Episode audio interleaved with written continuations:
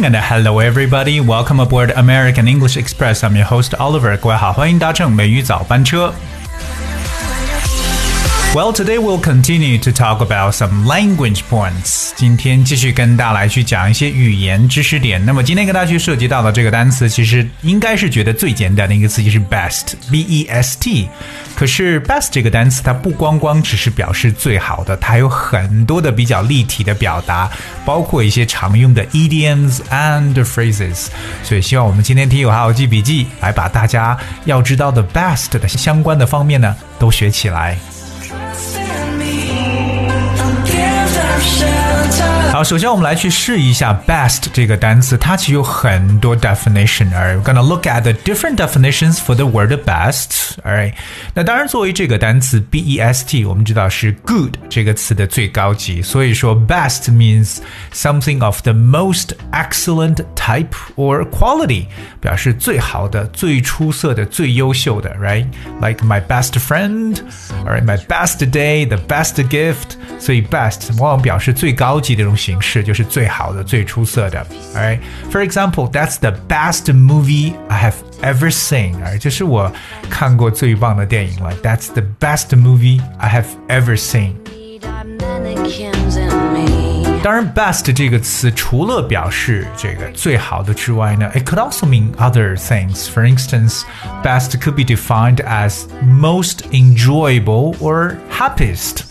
可以表示最愉悦的、最幸福的一层意思。啊，给大家举一个例子，Those were the best years of my life，right？特别是我们可能啊，到了一段时间，对不对？回顾过往的时候，说哇，那几年可是我一生当中最幸福的时光。Those were the best years of my life。这个 best years 不是最好的年份，来表示这个 the happiest，or the most enjoyable。最愉快、最幸福的一层意思。 Alright，当然了，我们来看一下 best 这个词，它常用的一些短语，大家一定要知道啊。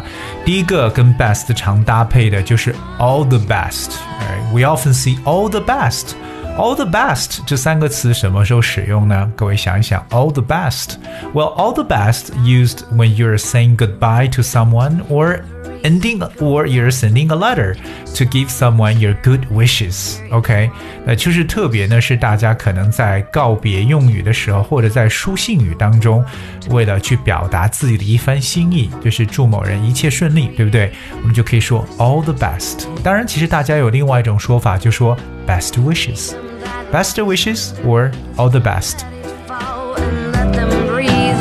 所以这个可能是很多人呢用的比较多的 all the best。当然有另外一个呢，我相信大家也要去认识的一个习语叫做 the best of a bad bunch。This is a very interesting phrase. The best of a bad bunch。你看，既有出现的最高级 best， 也有这个原级，呃，就相反的一个词的原级 bad，坏的和最好的。The best of a bad bunch。What's bunch? B U N C H. Bunch 本身来表示一个量的一层感觉，bunch，right？比如说，it doesn't cost a bunch，就表示不会花很多钱。The best of a bad bunch，不好的量当中最好的是什么呢？我相信大家对这样一个成语或这样一个短语能够去推想一下。Well, let's see. The best of a bad bunch means a person or thing that is a little better than the rest of a group, although none are very good. Alright，可能你面对的这么一群人，没有一个是好的，但是在这么 不怎么好的一些人当中，有那么一个稍微比其他人好一点。这个时候呢，我们就叫 the best of a bad bunch。各位是不是马上能想到我们中文中的一种说法呢？这种情况怎么来描述呢？是不是就叫做矮子当中挑将军了，对不对？The best of a bad bunch。对它这个直面的意思呢，就可以表示一堆比较糟糕的一堆东西当中较好的一个。另外呢，在我们现在的这个物质生活丰富的年代呢，经常很多人觉得有钱就可以买到很多东西，对不对？那在买东西当当中呢，有一个说法叫做 “the best the money can buy”。The best that money can buy，钱能够购买到最好的。所以什么叫做 the best money can buy？那就是我们所说的佳品、极品、最好的一种东西。It is the best that money can buy。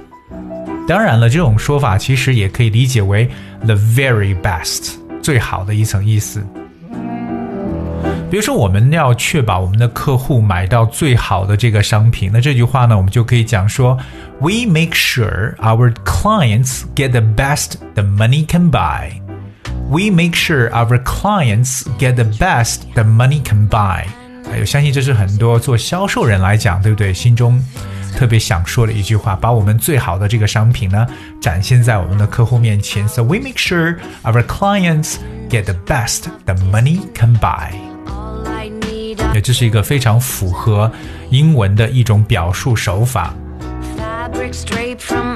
另外，我们在生活中还面临到哪些和 best 搭配的一些用法呢？来，我来再举几个例子。比如说，第一个 best man，right？Best man，best man 不是最好的男人，best man 就是伴郎的一层意思。在西方的婚礼当中，包括我们中国的婚礼啊，伴郎叫 best man。I'm not sure why it is the best man. Simply, it is not the best man, but it is the best man 来表示伴郎。那反过来，这个伴娘叫 bride of honor。You can say bride of honor or maid of honor，都可以来表示伴娘的说法，好像有点长了。伴郎更简单，best man。可是伴娘不叫 best woman. That's not really mean meaning that.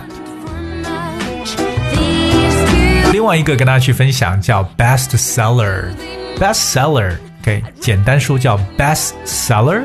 Seller that's S E L L E R，就是出售这个词加 e r. Best seller.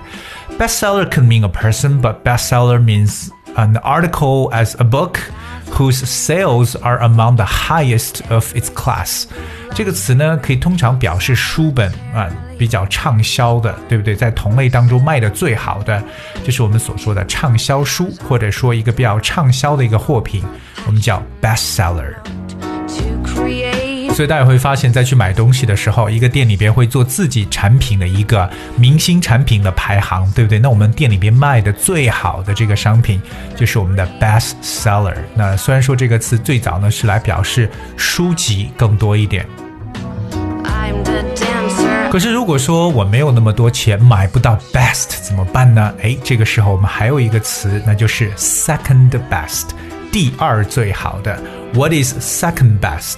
Second best 这个词呢，Well, of course, it's not as good as the best. It's the second best.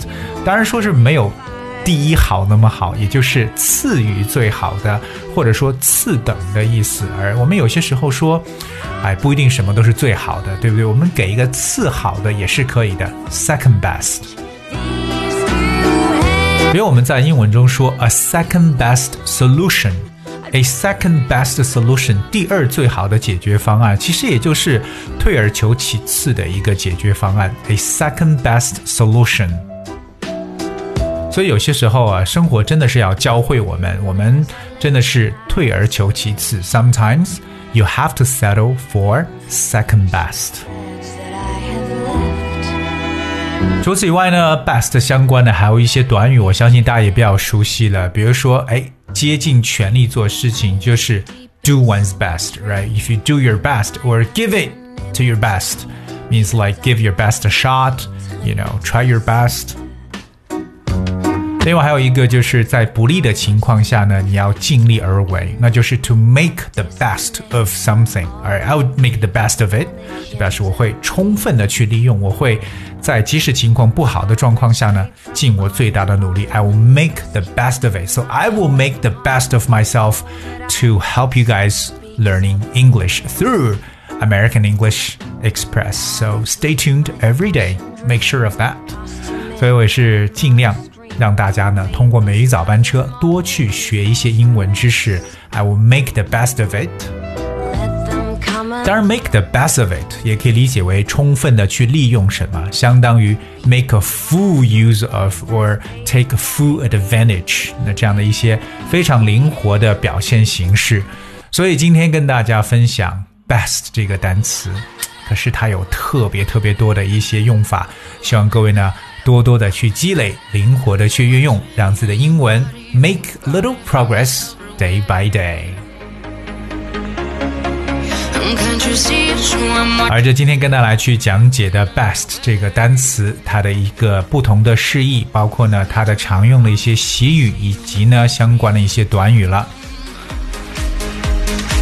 So I guess as we have for today's show，今天节目的最后呢，这首歌曲是我们后台一位叫做地平线的听友所点播的《Move Your Body》，很动感的一首歌，所以希望今天节目 can really cheer you up。Thank you very much for tuning today.